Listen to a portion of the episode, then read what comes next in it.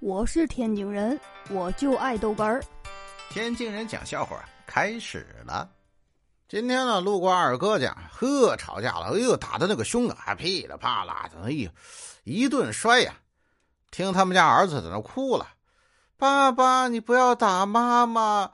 爸爸，你不要打妈妈！”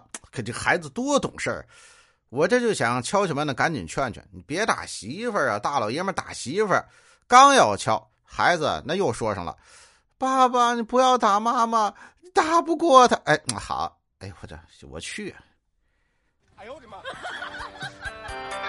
那天呢，我们单位的一个老张去看病，呵，大夫啊拿着这个急死白脸的跟他说呀：“还好你是找的我呀，如果你找那些名医专家，那挂号要等三个月，这三个月呀。”到时候你可能已经死了，这什么都耽误了。老张一听这个还挺高兴，哎呀，大夫啊，谢天谢地啊！呃，这这么说，呃呃，我可以及时得到医治了。这大夫啊摇了摇头，呃，不是啊，我们也治不好，我就是告诉你还有三个月能活。我去，我去，我这什么大夫这是？哎呦我的妈！